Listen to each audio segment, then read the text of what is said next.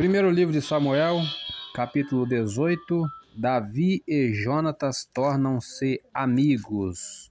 Amizade de Jonatas para com Davi. É, muitos usam essa palavra para para apoiar o homossexualismo, coisa que não houve, né? Prestem bastante atenção nessa história. Versículo 1 em diante diz: E sucedeu que, acabando ele de falar com Saul, a alma de Jonatas se ligou com a alma de Davi, e Jonatas o amou como a sua própria alma. E Saul naquele dia o tomou e não lhe permitiu que tomasse para a casa de seu pai. E Jonatas e Davi fizeram aliança, porque Jonatas o amava como a sua própria alma. E Jonatas se despojou da capa que trazia sobre si e a deu a Davi, como também as suas vestes, até a sua espada e o seu arco e o seu cinto.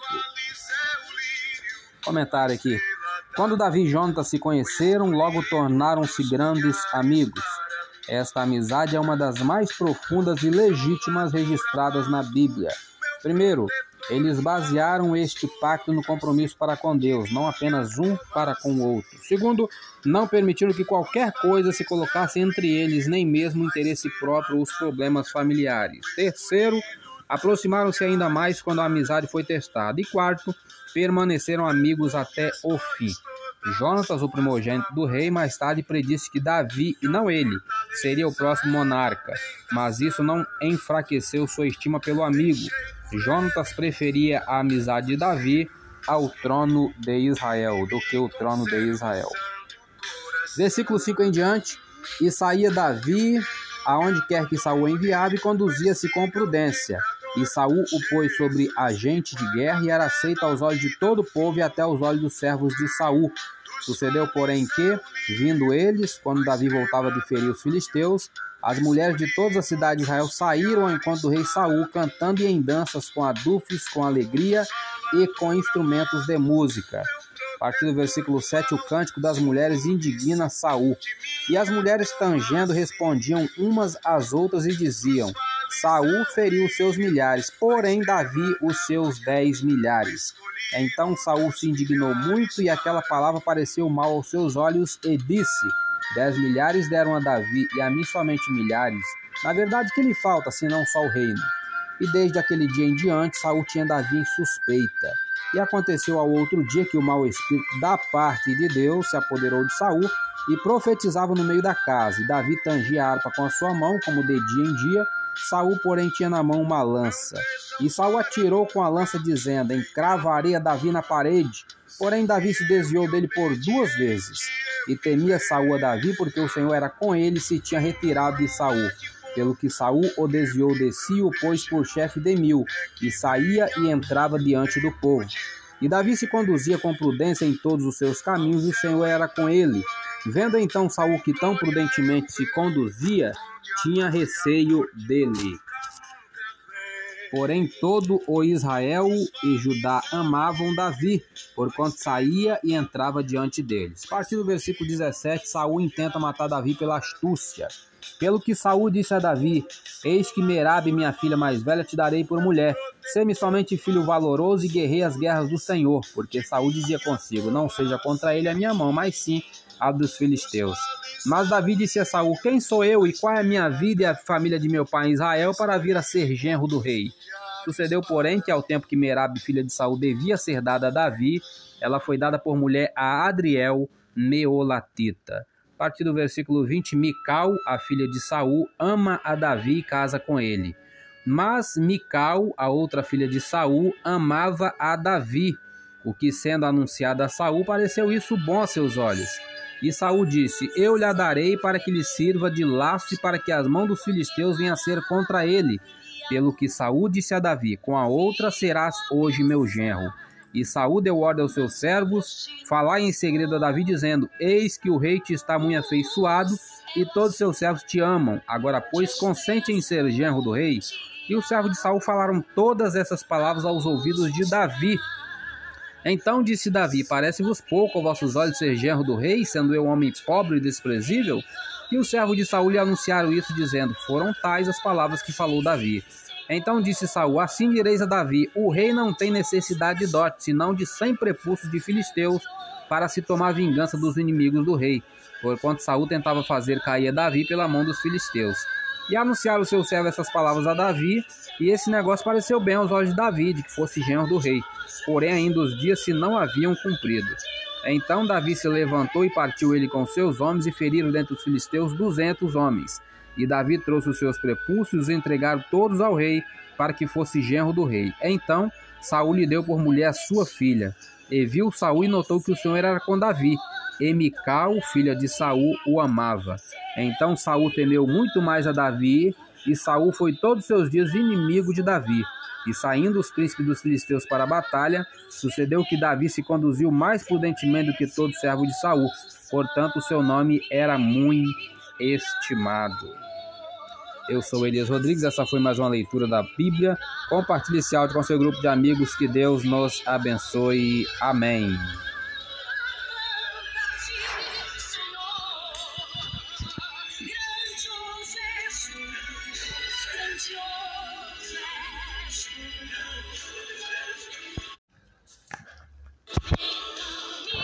Primeiro livro de Samuel, no seu capítulo 19. Jonatas aplaca o ciúme que seu pai tem de Davi. E falou Saul a Jonatas, seu filho, e a todos os seus servos para que matassem Davi. Porém, Jonatas, filho de Saul, estava muito afeiçoado a Davi. E Jonatas o anunciou a Davi, dizendo: Meu pai Saul procura matar-te. Pelo que agora guarda-te pela manhã e fica-te num lugar oculto e esconde-te. Comentário é certo você desobedecer a seu pai, como Jonatas fez aqui? É um princípio das Escrituras. Quando um pai instrui um filho para descumprir as leis de Deus, o filho deve obedecer ao Senhor em lugar do homem. Este princípio supõe que o filho é maduro o suficiente para ser responsabilizado e discernir qualquer engano. O filho deve ser respeitoso, útil e obediente a seu pai, mas não pode seguir ordens ou conselhos que, vol que violem as leis de Deus. Versículo 3 em diante: E sairei eu e estarei à mão de meu pai no campo em que estiveres, e eu falarei de ti a meu pai, e verei o que houver e tu anunciarei. Jonatas falando com Davi.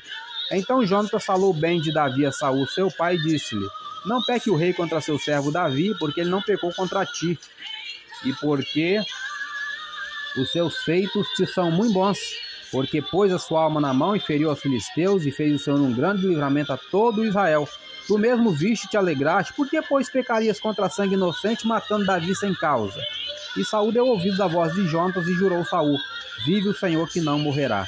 E Jontas chamou a Davi e contou-lhe todas essas palavras, e Jontas levou Davi a Saul e esteve perante ele como dantes. E tornou a haver guerra, e saiu Davi e pelejou contra os filisteus e feriu-os de grande ferida, e fugiram diante dele.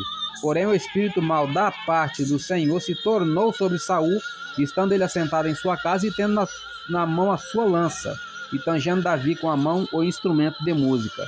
E procurava Saul encravar Davi na parede, porém ele se desviou de diante de Saul, o qual feriu com a lança a parede. Então fugiu Davi e escapou naquela mesma noite. Porém, Saul mandou mensageiros à casa de Davi que o guardassem e o matassem pela manhã, do que Mical, sua mulher, avisou a Davi, dizendo: Se não salvares a tua vida esta noite, amanhã te matarão. A partir do versículo 12, Mical engana seu pai e salva a Davi. Então Mical desceu a Davi por uma janela, e ele se foi, fugiu e escapou. E Mical tomou uma estátua e a deitou na cama, e pôs a cabeceira uma pele de cabra e a cobriu com uma coberta. E mandando Saul mensageiros que trouxessem a Davi, ela disse: Está doente. Então Saul mandou mensageiros que viessem Davi, dizendo: Que vissem Davi, dizendo: Trazei-mo mesmo na cama para que o mate. Vindo, pois, mensageiros que estava a estátua na cama e a pele de cabra sua cabeceira. Então disse Saul a Mical: Por que assim me enganaste e deixaste escapar o meu inimigo? E disse Mical a Saul: Porque ele me disse: Deixa-me ir, porque hei de eu matar-te. Assim Davi fugiu escapou e veio a Samuel Ramá. Ele participou tudo quanto Saul lhe fizera e foram ele e Samuel ficar em Naiote. E anunciaram a Saul dizendo: Eis que Davi está em Naiote em Ramá. Então enviou Saul mensageiros para trazer a Davi, os quais viram uma congregação de profetas profetizando, onde estava Samuel, que presidia sobre eles. E o Espírito de Deus veio sobre os mensageiros de Saul e também eles profetizaram. E avisado disso Saul, enviou outros mensageiros também estes profetizaram. Então enviou Saul ainda uns terceiros mensageiros, os quais também profetizaram. Então foi também ele mesmo a Ramá e chegou ao poço grande que estava em seco. E perguntando, disse: Onde estão Samuel e Davi? E disseram-lhes que estão em Naiote, em Ramá. Então foi para Naiote, em Ramá, e o mesmo Espírito de Deus veio sobre ele e ia profetizando até chegar a Naiote, em Ramá. E ele também despiu as suas vestes, ele também profetizou diante de Samuel e esteve nu por terra todo aquele dia, toda aquela noite. Pelo que se diz, está também Saul entre os profetas. Comentário desses últimos versículos. Esta foi a segunda vez que Saul surpreendeu a todos quando se uniu a um grupo de profetas e profetizou. A primeira vez, lá no capítulo 10, aconteceu logo após ter sido ungido rei. Desta vez, o monarca era consumido pela crescente popularidade de Davi, mas o Espírito Santo o imobilizou para que fosse incapaz de prejudicar o filho de Jessé. Em ambos os casos, Saul falou as palavras de Deus, ele profetizou, embora estivesse longe de conhecer os pensamentos divinos. Deus usa quem ele quer. Aleluia. Eu sou Elias Rodrigues, essa foi mais uma leitura diária. Compartilhe esse áudio com seu grupo de amigos, que Deus nos abençoe. Amém.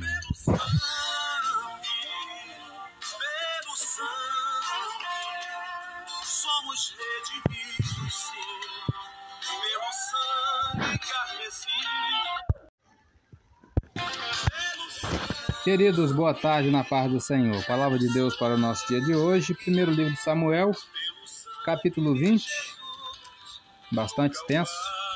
A entrevista de Davi com Jonatas. Então fugiu Davi de Naiote em Ramá e veio e disse perante Jonatas: Que fiz eu? Qual é o meu crime? E qual é o meu pecado diante de teu pai que procura tirar minha vida? E ele lhe disse: Tal não seja, não morrerás. Eis que meu pai não faz coisa nenhuma grande nem pequena, sem primeiro me dar parte. Por que, pois, meu pai me encobriria este negócio? Não é assim. Então Davi tornou a jurar e disse: Muito bem sabe teu pai que achei graça a teus olhos. Pelo que disse: Não saiba isso, Jonatas, para que se não magoe. Na verdade, vive vive a tua alma, que apenas há um passo entre mim e a morte. E disse Jonatas a Davi: O que disser a tua alma, eu te farei. Disse Davi a Jonatas: Eis que amanhã é a lua nova, em que costumo sentar-me com o rei para comer. Deixa-me tu ir, porém, e esconder-me-ei no campo até a terceira tarde. Se teu pai notar a minha ausência, dirás: Davi me pediu muito que o deixasse ir correndo a Belém, sua cidade, porquanto se faz lá o sacrifício anual para toda a linhagem. Se disser assim, está bem, então teu servo tem paz. Porém, se muito se indignar, sabe que já está inteiramente determinado no mal.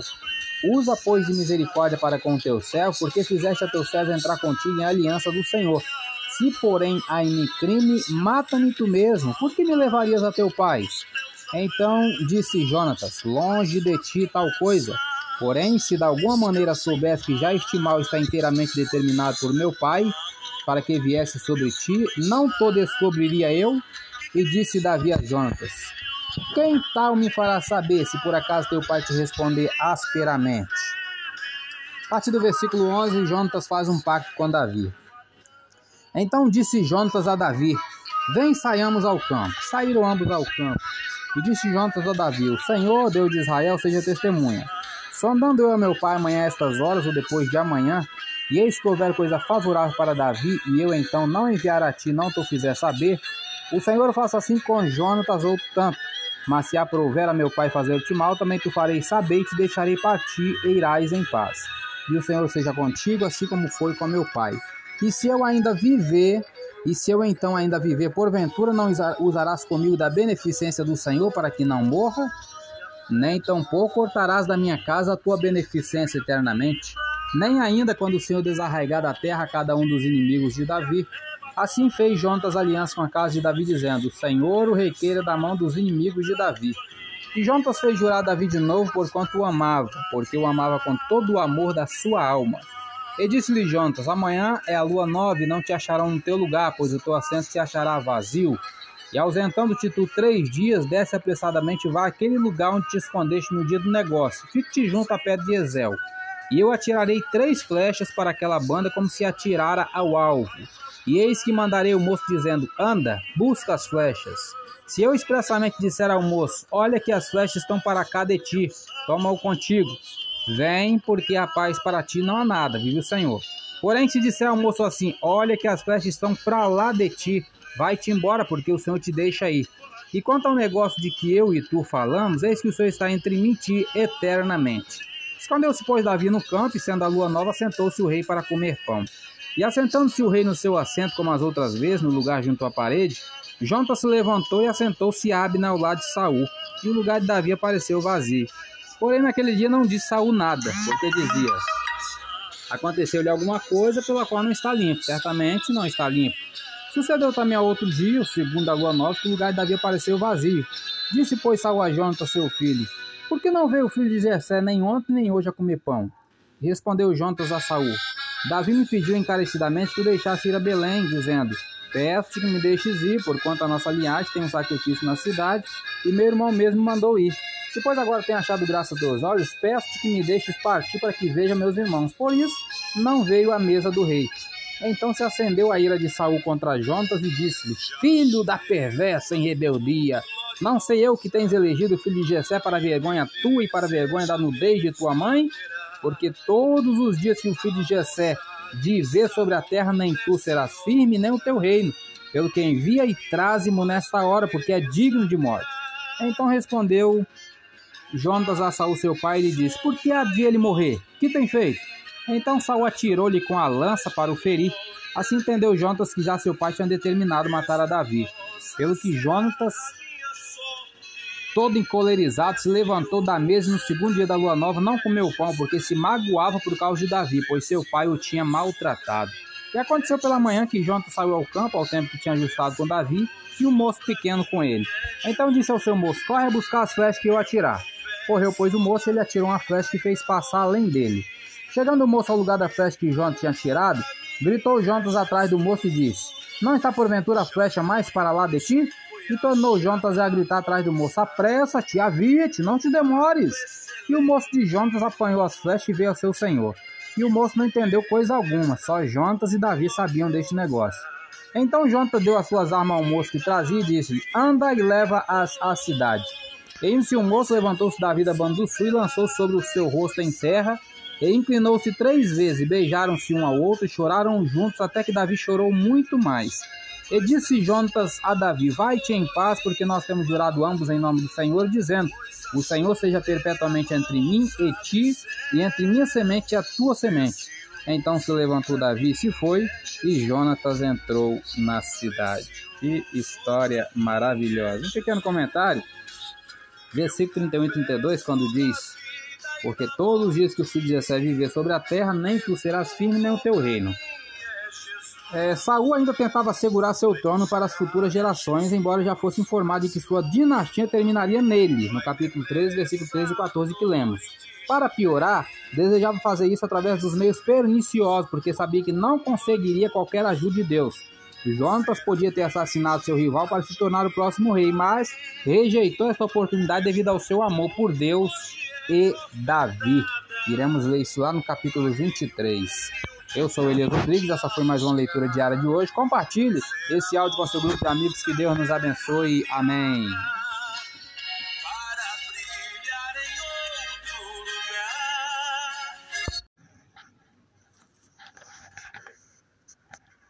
Queridos,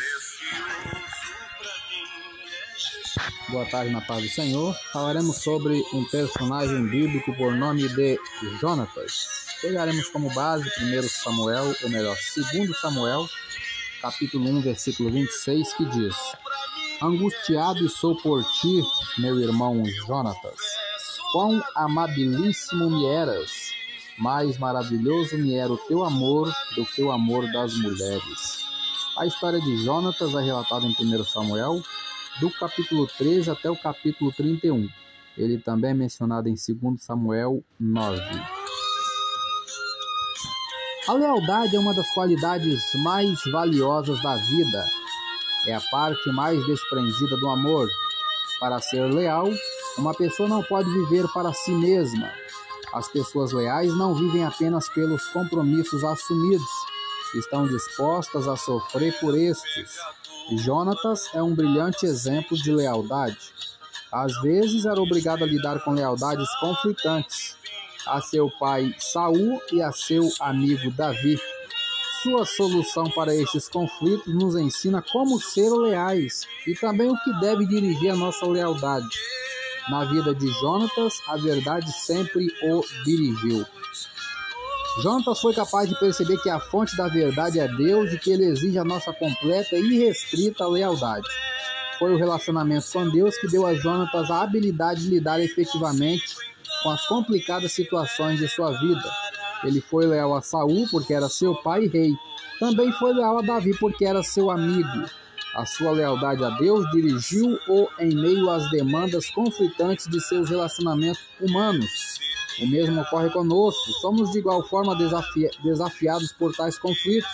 Se procurarmos resolvê-los apenas na dimensão humana e física, estaremos lidando constantemente com um senso de traição. No entanto, se comunicarmos aos nossos amigos que a maior lealdade em nossa vida é dedicada a Deus e à sua verdade, muitas de nossas escolhas se tornarão muito mais claras. A verdade de Sua palavra, a Bíblia Sagrada, trará luz às nossas decisões.